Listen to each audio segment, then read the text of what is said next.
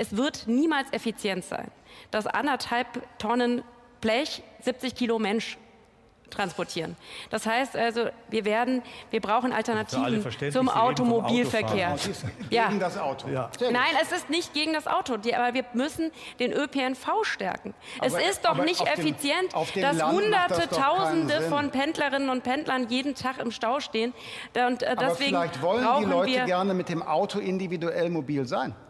Ja, aber vor allem haben viele Menschen überhaupt nicht die Wahl, ob sie individuell mobil sein wollen mit dem Auto oder ob sie den ÖPNV nutzen, weil in diesem Land über 6000 Kilometer an Bahnstrecke stillgelegt wurde. In nicht mal einer Woche ist Bundestagswahl in Deutschland. Der Wahlkampf ist also in seiner letzten entscheidenden Phase und wie wir gerade im Ausschnitt aus dem Vierkampf zwischen CSU, FDP, Linke und AfD gehört haben, der vor gut einer Woche in der ARD ausgestrahlt wurde, wird auch in Sachen Klima mittlerweile heftig diskutiert. Hier zwischen Janine Wissler von der Linken und Christian Lindner von der FDP.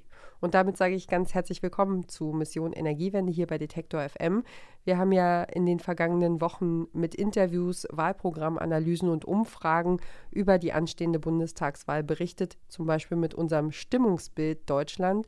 Und heute sind wir wieder zu dritt im Studio. Meine Kollegin Marita Fischer und Ronja Morgenthaler sind wieder da. Hallo, ihr beiden. Hi. Hallo. Mission Energiewende. Der Detektor FM Podcast zum Klimawandel und neuen Energielösungen. Eine Kooperation mit dem Klimaschutzunternehmen Lichtblick.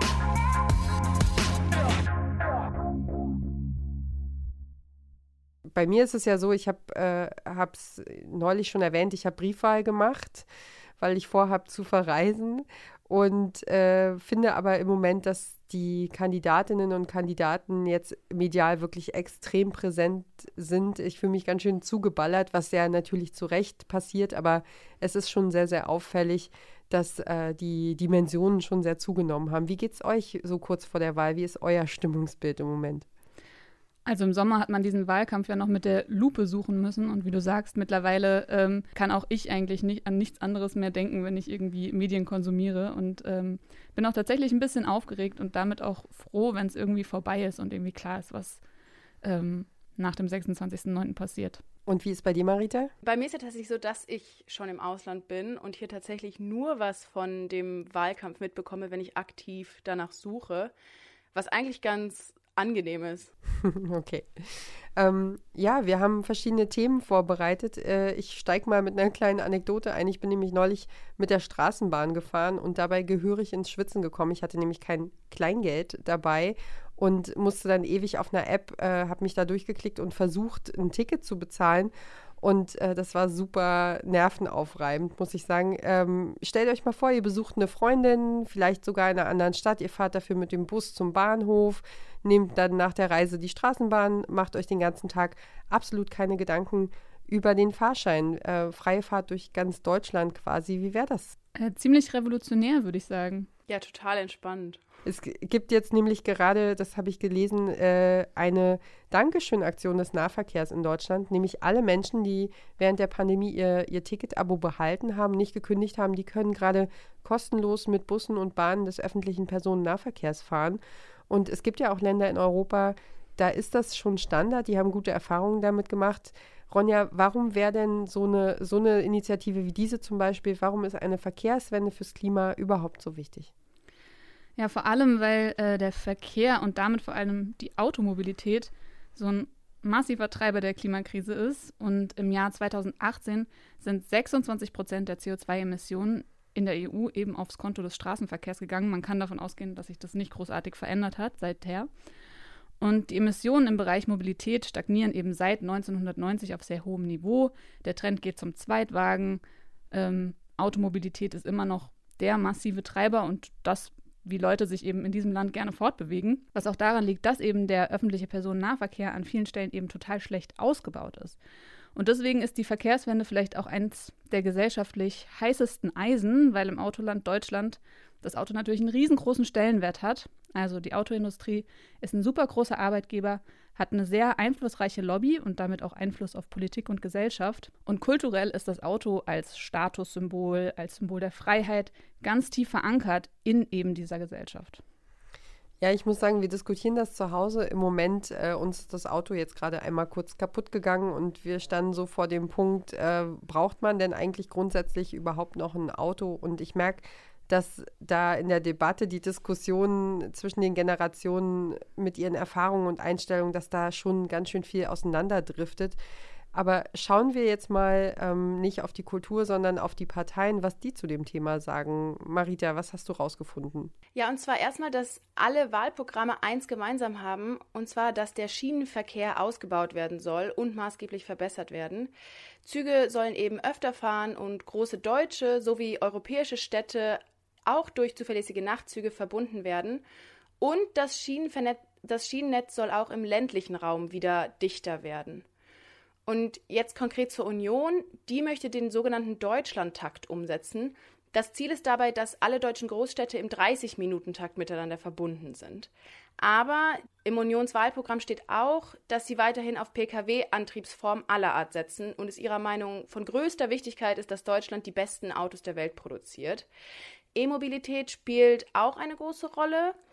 In Sachen E-Autos gibt es teilweise auch Konsens wieder unter den Parteien. Zum Beispiel möchten alle Parteien die Ladeinfrastruktur drastisch ausbauen und verbessern, was bedeutet, es soll einfacher und unkomplizierter und schneller gehen, sein E-Auto zu laden. Und noch eine letzte Sache, die die Union explizit erwähnt, das sind die synthetischen Kraftstoffe. Diese sollen in Deutschland entwickelt und produziert werden und wenn sie zum Beispiel im Luftverkehr eingesetzt werden, sollen sie auch von Steuern befreit sein. Ja, mit den synthetischen Kraftstoffen ist es ja ein bisschen so wie mit den Netto-Emissionstechnologien, die wir schon in der letzten Folge ähm, eingängig besprochen haben. Das ist eine ziemliche Wette auf die Zukunft und ein Hoffen darauf, dass eben technische Neuerungen ähm, ermöglichen, am Status quo festzuhalten. Und wir müssen sehen, so synthetische Kraftstoffe, die brauchen richtig viel Energie, um sie überhaupt herzustellen. Und ob die in dem Maße zur Verfügung stehen werden, wie wir das wollen oder wie wir das brauchen, das ist wirklich eine ziemlich große Wette und das kann so keiner sagen. Und was es dann viel eher braucht, ist eben eine Abkehr vom Individualverkehr. Wie wir es gerade schon gesagt haben, ein Ausbau der öffentlichen Infrastrukturen und eine viel gerechtere Verteilung von Mobilitätsmöglichkeiten. Weil auch gerade da haben wir ja total viel zu gewinnen, wenn wir uns vorstellen, so eine Verkehrswende, an deren Ende könnten halt total saubere Städte und Gemeinden sein ähm, die autofrei sind und grün. Stellt euch das mal vor. Für mich ist das auf jeden Fall eine tolle Utopie. Ja, da kommen mir auf jeden Fall äh, als erstes diese Bilder äh, aus Hamburg äh, in den Sinn, im Hamburger Stadtteil Ottensen. Da ähm, hat es ja sehr, sehr gut geklappt. Äh, da gab es eben dann Leute, die auf der Straße zusammen einen Tanzkurs gemacht haben oder ne, die sich dann äh, Tische und Stühle rausgestellt haben und da zusammen Kaffee getrunken haben. Also Blumenkübel statt parkender Autos. Ähm, andererseits habe ich gelesen, ähm, der Einzelhandel in, in, in den Innenstädten, der hat ja wirklich auch seit den Lockerungen immer noch Probleme. Da ist immer noch nicht alles auf dem Niveau von vor der Pandemie. Und ähm, da gibt es ja dann zum Beispiel in der Friedrichstraße in Berlin, hatten sie ja einen Bereich für Autos gesperrt und äh, da fehlt komplett die Laufkundschaft. Also die haben, die sind da richtig baden gegangen damit. Was hat denn die SPD mit Blick auf Mobilität vor? Wie soll es da weitergehen? Die Sozialdemokraten sagen, dass sie die Mission haben, eine klimaneutrale Mobilität für alle zu ermöglichen. Also das geht ganz in die Richtung der Utopie, die du, Ronja, gerade beschrieben hast. Ähm, genau, klimagerechte Mobilität soll eben für alle erschwinglich sein. Und da schlagen sie Modelle wie das 365-Euro-Ticket oder, oder sogar einen ticketfreien Nahverkehr vor. Das 365-Euro-Ticket bedeutet, dass man pro Tag einen Euro bezahlt und dafür den ÖPNV in seiner Stadt oder Kommune eben nutzen kann.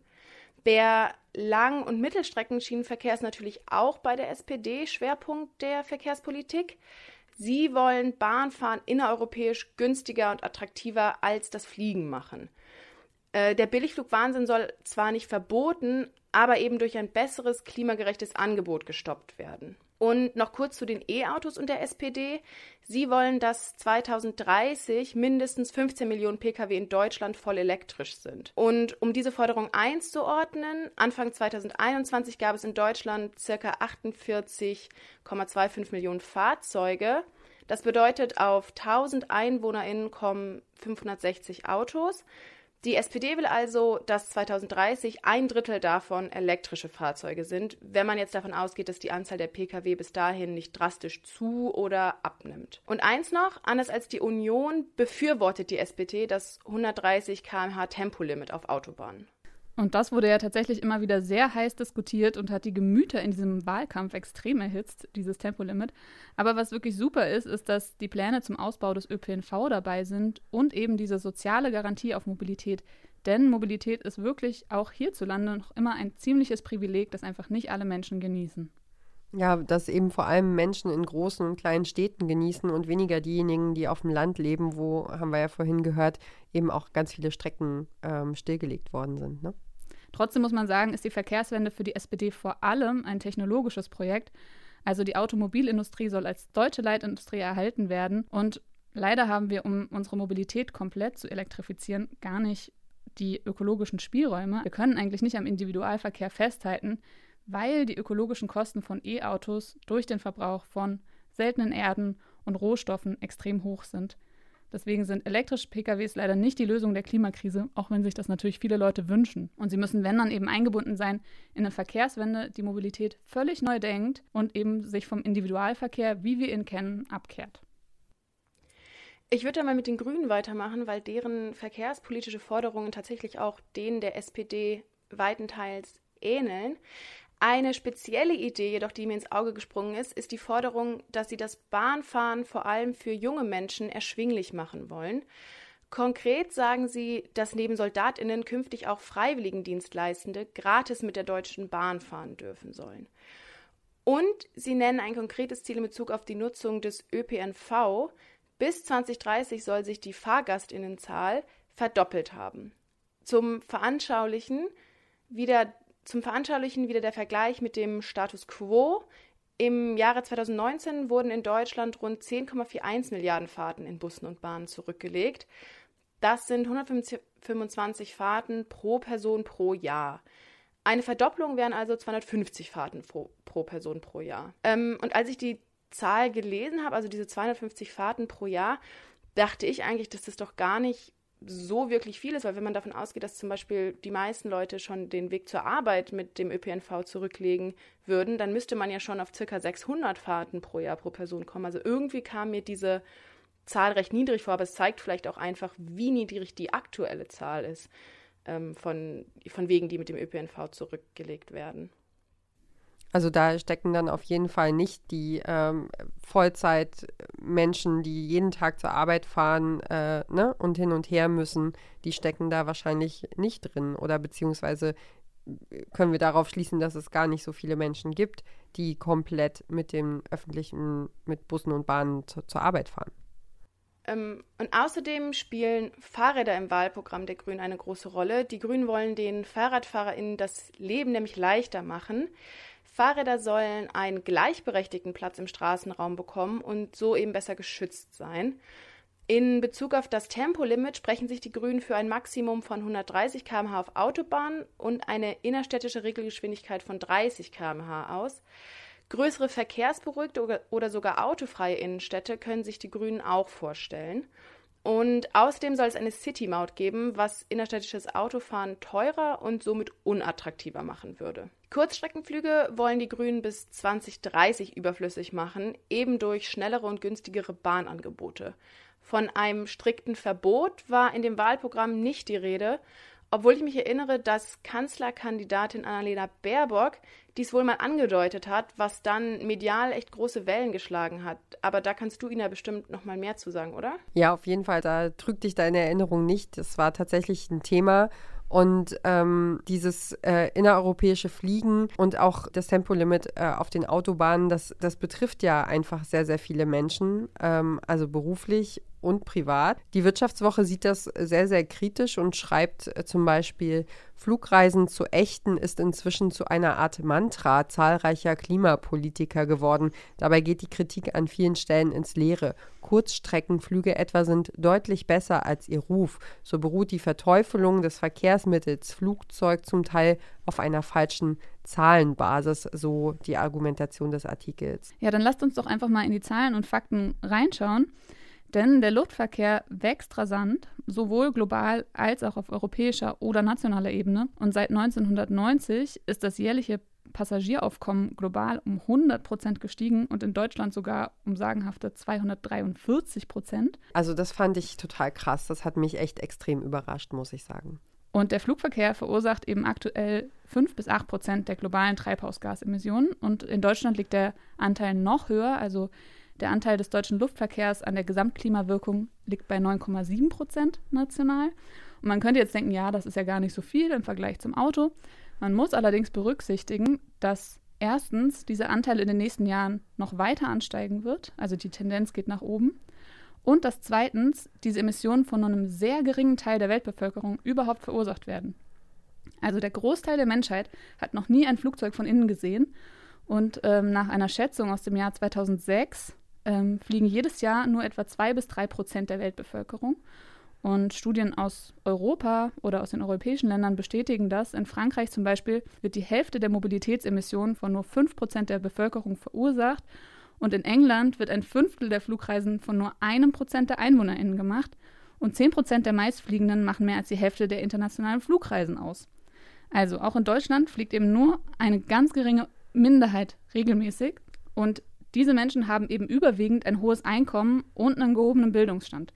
Das heißt, es steht eigentlich in keinem Verhältnis, wie wenige Menschen dieses Privileg von Flügen überhaupt genießen und welche Mengen an Treibhausgasemissionen da ausgeschüttet werden. Und dass wir den interkontinentalen Flugverkehr jetzt nicht einfach von heute auf morgen sofort stoppen können, ist ja ziemlich klar. Dafür ist diese Welt einfach auch zu sehr vernetzt und gibt es zu viele Beziehungen auch zwischen äh, den Kontinenten. Aber das, gerade deswegen ist das ja so wichtig und richtig, dass wir Kurzstreckenflüge, die man eben auch anders kompensieren kann und ähm, Strecken, die man anders überbrücken kann, dass wir einfach da beginnen. Ja, und es hat sich ja jetzt auch in der Pandemie nochmal gezeigt, ähm, dass viele Leute auch umstellen können, dass viele Meetings, wo man früher irgendwie tatsächlich für eine Stunde oder, oder einen Tag um die halbe Welt geflogen ist, um äh, persönlich vor Ort ein Gespräch zu führen, dass man das im Zweifel an manchen Stellen schon auch ersetzen kann durch ein Online-Meeting und ohne Flugmeilen zu sammeln in dem Augenblick. Ähm, Marita, erzähl uns doch bitte jetzt als nächstes, was hat die FDP, was haben die Linken auf dem Plan stehen in Sachen Verkehr, was haben die für Pläne? Ja, die FDP will den ÖPNV verbessern, indem der On-Demand-Verkehr, also zum Beispiel Uber oder E-Scooter, ausgebaut werden. Außerdem setzen die Liberalen auf synthetische Kraftstoffe sowie die Union ähm, innerstädtische Fahrverbote lehnt die FDP ab, denn sie meinen, es käme dann zu einem vermehrten Umgehungsverkehr, der zu einer größeren Luft- und Klimabelastung führen würde. Im Kontrast dazu wollen die Linken einen solidarisch finanzierten Nulltarif im ÖPNV. Ein erster Schritt dahin soll das auch schon erwähnte 365 Euro Ticket sein. Außerdem soll es Sozialtickets und eine Social Bahncard für Haushalte mit geringem Einkommen geben und die Tickets für SchülerInnen, Azubis, Studis und Menschen in Weiterbildung sollen gratis sein. Spannend fand ich auch, dass die Linke explizit schreibt, dass das Fahren ohne Fahrschein entkriminalisiert werden soll. Es soll nämlich nicht härter bestraft werden als Falschparken. Momentan ist es nämlich so, dass Falschparken zwischen 10 und 35 Euro Bußgeld kostet, während das Zug- oder Busfahren ohne Ticket 60 Euro kostet und gegebenenfalls zu einer Strafanzeige wegen Erschleichen von Leistungen führen kann. Die Linken sehen darin eine Gerechtigkeitsschieflage und wollen eben, dass das sich ändert. Und die Linke fordert, dass das steuerliche Dienstwagenprivileg abgeschafft wird. Den Ausstieg aus den fossilen Verbrennermotoren wollen die Linken bis 2030 erreichen. In Sachen Tempolimit fordert die Linke 120 km/h auf den Autobahnen, 80 km/h auf Landstraßen und 30 km/h innerorts. Flugreisen an Orte, die mit dem Zug innerhalb von fünf Stunden zu erreichen sind und weniger als 500 Kilometer entfernt sind, will die Linke verbieten. Anders als die Grünen sprechen sich die Linken also konkret und explizit für ein Verbot von Kurzstreckenflügen aus. Ähm, ja, das war es auch eigentlich schon zur Verkehrspolitik. Was ist denn dein Fazit, Ronja? Was sind gute Ideen und wo sind die Parteien vielleicht auf dem Holzweg? Also insgesamt würde ich sagen, sind da viele gute Ansätze dabei. Was aber vor allem wichtig bleibt, ist, dass wir eben nicht nur auf neue ökologische Antriebe wie E-Autos vertrauen, sondern auch das Verkehrsaufkommen insgesamt reduzieren und eben so eine ganz grundlegend andere Art der Fortbewegung etablieren, mehr öffentlich als privat, vernetzt, für alle zugänglich und an Bedürfnissen orientiert. Und der Verkehr der Zukunft muss, wie du es eben gerade ausgeführt hast, eben allen Menschen unabhängig von ihrem Geldbeutel barrierefrei zur Verfügung stehen. Ja, gut durch die Stadt zu kommen oder ins Nachbardorf zu kommen, das ist das eine. Gut leben und wohnen, das andere. Wenn es um Lebensqualität geht, dann fällt mir immer als erstes ein, wie grün eine Stadt ist oder wie viel, ne, wie viel Parks, Bäume und so es gibt. Seit dem Februar können Kommunen ja diese sogenannten Steingärten verbieten. Habt ihr vor Augen, was damit gemeint sein könnte? So geschotterte Höfe, wo keine Biene mehr irgendwas findet.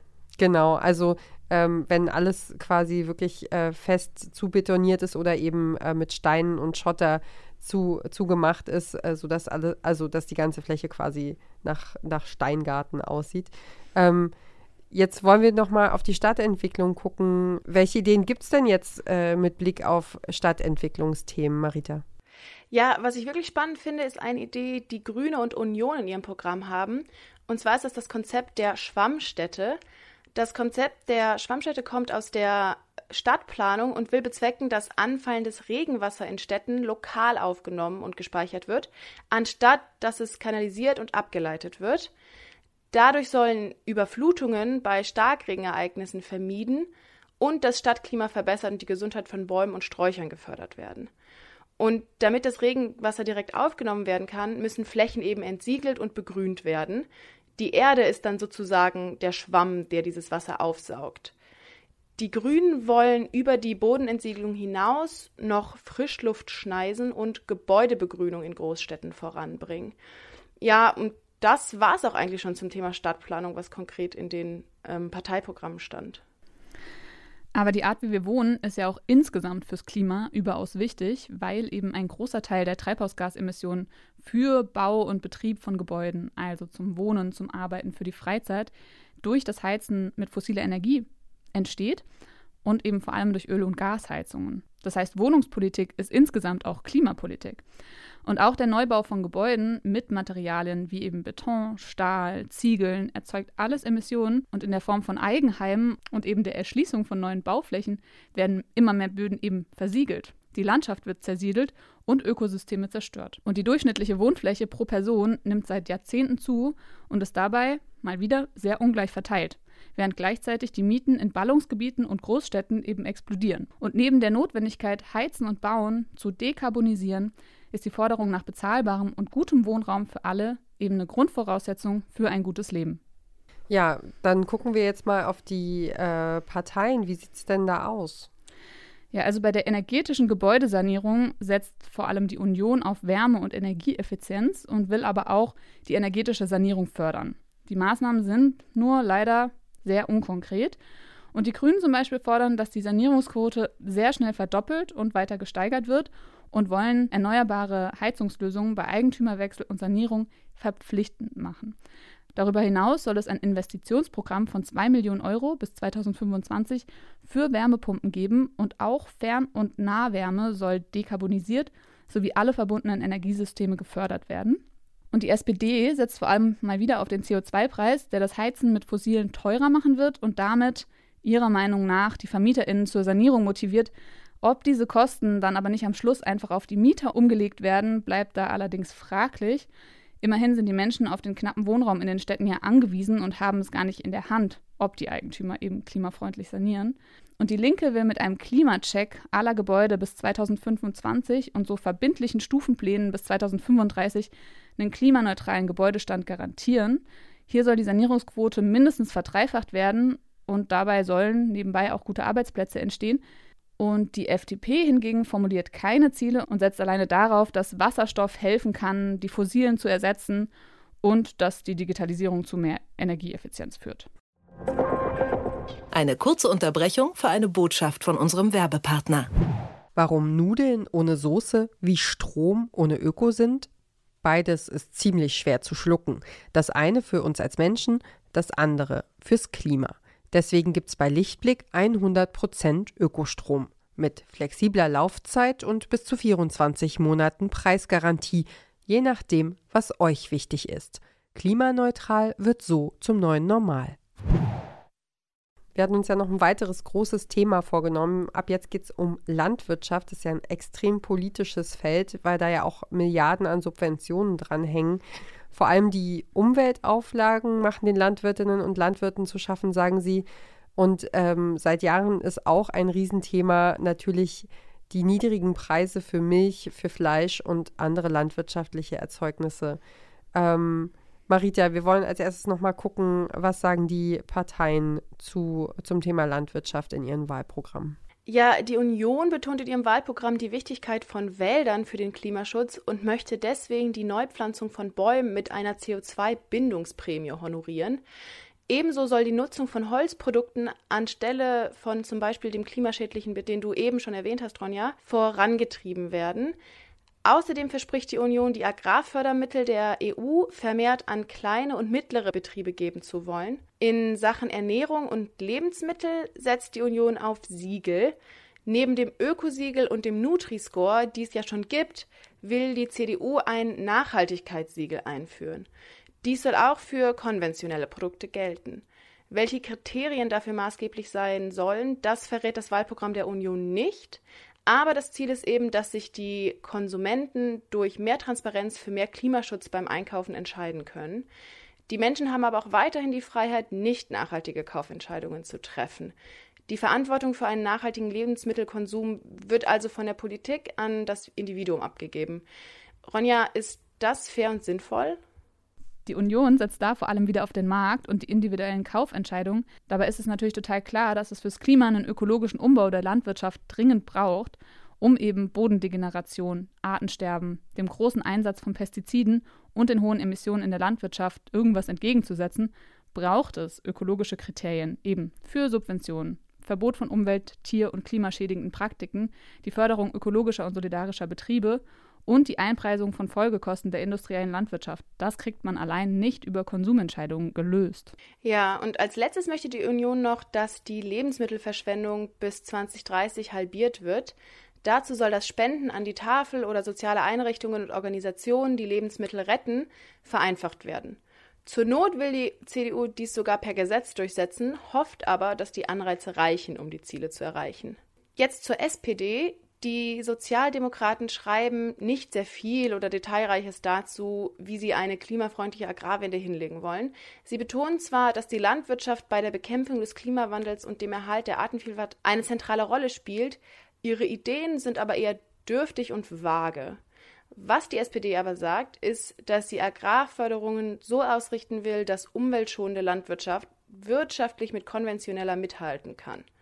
Und die SPD findet, dass landwirtschaftlicher Boden kein Spekulationsobjekt sein soll. Konkreter oder umfangreicher ist das Wahlprogramm der SPD in diesem Bereich leider nicht. Die Grünen sind da schon deutlich konkreter. Sie wollen den Ökolandbau umfangreich fördern und dafür sorgen, dass immer mehr Landwirtinnen auf Ökoland umstellen. Wie die Union wollen auch die Grünen vor allem kleinbäuerliche Betriebe stärken, aber mit der Einschränkung, dass Direktzahlungen durch eine Gemeinwohlprämie abgelöst werden sollen. Die Zahlungen werden also daran geknüpft, wie nachhaltig und gemeinwohlorientiert ein Betrieb wirtschaftet. Die Grünen sind außerdem die einzige Partei, die klar sagt, dass der Fleischkonsum weniger werden muss, beziehungsweise weniger tierische Produkte konsumiert werden müssen. Sie sagen eben, dass sich auch die Ernährungspolitik an den Pariser Klimaschutzzielen ausrichten muss. Deswegen wollen sie eine vegetarische und vegane Ernährung attraktiver und zugänglicher machen und Fleischersatzprodukte steuerlich besser stellen. Momentan ist es nämlich so, dass auf Grundnahrungsmittel, zu denen unter anderem Kuhmilch, Brot und Fleisch gehören, der reduzierte Mehrwertsteuersatz von 7% fällig wird, während auf Pflanzenmilch und Fleischersatzprodukte der normale Mehrwertsteuersatz von 19% anfällt. Und das wollen die Grünen eben ändern, was dann bedeuten würde, dass viele vegane Produkte günstiger würden. Außerdem wollen die Grünen in öffentlichen Einrichtungen verstärkt auf regionale ökologische Produkte umstellen und so Nachfrage und faire Preise für diese Produkte schaffen. In Kitas, Schulen, Krankenhäusern, Mensen und Pflegeheimen soll eben gesünder, regionaler und ökologischer gekocht werden. Und es soll auch immer eine vegetarische oder vegane Option geben. Das fleischlose Essen soll aber nur als Option angeboten werden, nicht die fleischhaltige Mahlzeit ersetzen. Ina, das Thema Fleischkonsum und vegane Ernährung ist ja seit Jahren auch großes Thema. Wie hast du denn das Thema während des Wahlkampfes wahrgenommen? Ich habe eigentlich äh, ein ganz anderes Beispiel mitgebracht. Ich habe nämlich, äh, bin vor ein paar Jahren mal bei einem Schweinezüchter, bei einem konventionellen Schweinebauern in Mecklenburg-Vorpommern ähm, zu Gast ge gewesen und habe mir von ihm quasi wirklich seine ganze äh, Arbeit, seine ganze Produktion, muss man ja leider sagen, angeguckt und mich dann mit ihm darüber unterhalten, wie er das eigentlich sieht. Und er sagt, auf der einen Seite wollen die Menschen so ein ganz traditionelles Landwirtschaftsbild, also man soll so zur Forke und zur Mistgabel zurück, während irgendwie die Leute mit ihren Handys und ihren Autos und ihren ganz modernen Maschinen irgendwie äh, auf dem Rest des Kontinents rumlaufen.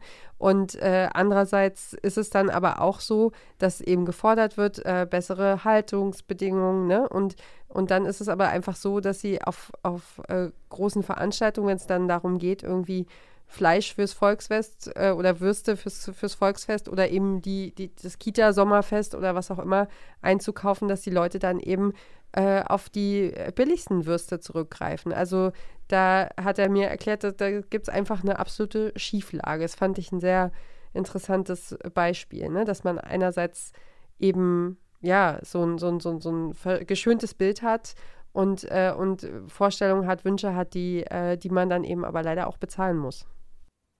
Ja. ja, man hört zu dem Thema gibt es auf jeden Fall viel zu sagen. Ich wollte aber noch ein letztes anderes Thema, ähm, einen letzten anderen Punkt aus dem grünen Wahlprogramm erwähnen. Und zwar wollen die Grünen mit einem Rettet die Lebensmittelgesetz verbindliche Reduktionsziele einführen, die den Lebensmittelhandel und die Lebensmittelproduzentinnen verpflichten, noch genießbare Lebensmittel weiterzugeben, statt sie wegzuwerfen. Körbe vor der Kasse, in denen bald ablaufende Produkte reduziert zum Verkauf angeboten werden, die kennt man ja vielleicht schon aus einigen Supermärkten. Dieser Vorschlag der Grünen würde dann bedeuten, dass es vielleicht bald auch hinter der Kasse Körbe gibt, in denen Produkte, die bereits abgelaufen sind, aber noch genießbar sind, umsonst angeboten werden. Was wichtig dabei ist, dass eben die VerkäuferInnen dann aus der Haftung für diese Produkte genommen werden. Das Containern, also das Herausfischen von Lebensmitteln aus Mülleimern, das wollen die Grünen auch entkriminalisieren. Was sagst du denn zu den Vorschlägen der Grünen, Ronja? Naja, ich würde sagen, in puncto Landwirtschaft haben die Grünen wirklich die klimafreundlichsten Pläne und vielleicht sogar auch das beste Wahlprogramm, insbesondere weil sie eben die ökologische Landwirtschaft als Leitbild setzen und in ihren Maßnahmen dazu so konkret werden. So soll zum Beispiel die gemeinsame Agrarpolitik der EU darauf ausgerichtet werden, dass bis 2030 der Ökolandbau einen Anteil von eben 30 Prozent erreicht und dass sie ein Ende der Bodenspekulation fordern und bundeseigene Flächen eben an lokale und bäuerliche Betriebe verpachten wollen, ist ein total wichtiger Schritt in die Ernährungs- und Agrarwende. Und dementsprechend sollen eben öffentliche Gelder auch vorrangig an kleine und mittlere Betriebe gehen und nicht mehr an die großen Agrarkonzerne. Ja, dann mache ich mal mit der Partei weiter, die das genau anders sieht, und zwar der FDP. Die Liberalen schreiben in ihrem Wahlprogramm eigentlich nur, dass sie gemeinsam mit den europäischen Partnern Schadstoffe, die im Boden sind, zeitnah bergen und unschädlich machen wollen. Dazu wollen sie vorhandene Konzepte umsetzen und innovative Lösungen finden. Und das war es eigentlich auch schon mit dem Angebot zum Thema nachhaltige Agrarpolitik der Liberalen. Ich nehme an, das reicht vorne und hinten nicht, oder Ronja? Ja, die FDP sieht vor allem gar keinen Widerspruch zwischen biologischer und konventioneller Landwirtschaft und damit halt auch keinen Handlungsbedarf. Und sie folgt hier auch dem, was wir zuvor schon oft besprochen haben, also fairen Wettbewerbsbedingungen, Digitalisierung, Entbürokratisierung und regulierenden Marktmechanismen. Ja, und im Gegensatz dazu möchte die Linke eine sozial gerechte und gemeinwohlorientierte Landwirtschaft fördern, mit einem Schwerpunkt auf regionale Erzeugung, Verarbeitung und Vermarktung. Sie fordern bäuerliche genossenschaftliche Strukturen und Formen der solidarischen Landwirtschaft. Bundesweit sollen Kita- und Schulverpflegung kostenlos und eben ökologisch nachhaltig sein. In Sachen Lebensmittelverschwendung setzen die Linken auf ähnliche Mechanismen wie die Grünen. Verbindliche Reduktionsziele entlang der Wertschöpfungskette und das kostenlose zur Verfügung stellen von noch genießbaren, aber bereits abgelaufenen Lebensmitteln. Ja, also äh, wenn wir uns das jetzt nochmal angucken, ihr habt ja diese Wahlprogramme alle analysiert, auseinandergenommen. Das war ja eine riesen Mammutaufgabe für euch. Jetzt haben wir alles durchgesprochen. Ähm, wie geht's euch jetzt damit? Ja, ich muss sagen, das Lesen der Wahlprogramme war jetzt nicht immer spannend, also nicht die beste Sommerlektüre, aber tatsächlich fand ich super interessant, natürlich das mit euch zu analysieren und darüber zu sprechen. Und ich muss zugeben, ich habe aufgrund dessen tatsächlich auch meine Wahlentscheidung geändert. Sehr interessant. Ja, ich bin auf jeden Fall jetzt auch bestens informiert und ich hoffe, ihr da draußen auch. Und gleichzeitig bin ich auch sehr nervös und aufgeregt, weil diese Wahl fürs Klima und damit ja gerade für jüngere Generationen so extrem wichtig und richtungsweisend ist. Und das haben wir auch äh, zu Genüge ausgeführt. Wir haben eben nicht mehr viel Zeit, um die Erwärmung auf 1,5 Grad oder eben deutlich unter 2 Grad, wie es im Pariser Klimaabkommen steht, zu begrenzen. Und das heißt, wirklich effektive Maßnahmen müssen sehr bald umgesetzt werden. Und gleichzeitig werden wir junge Menschen eben nie die Wahl entscheiden, oder Ina?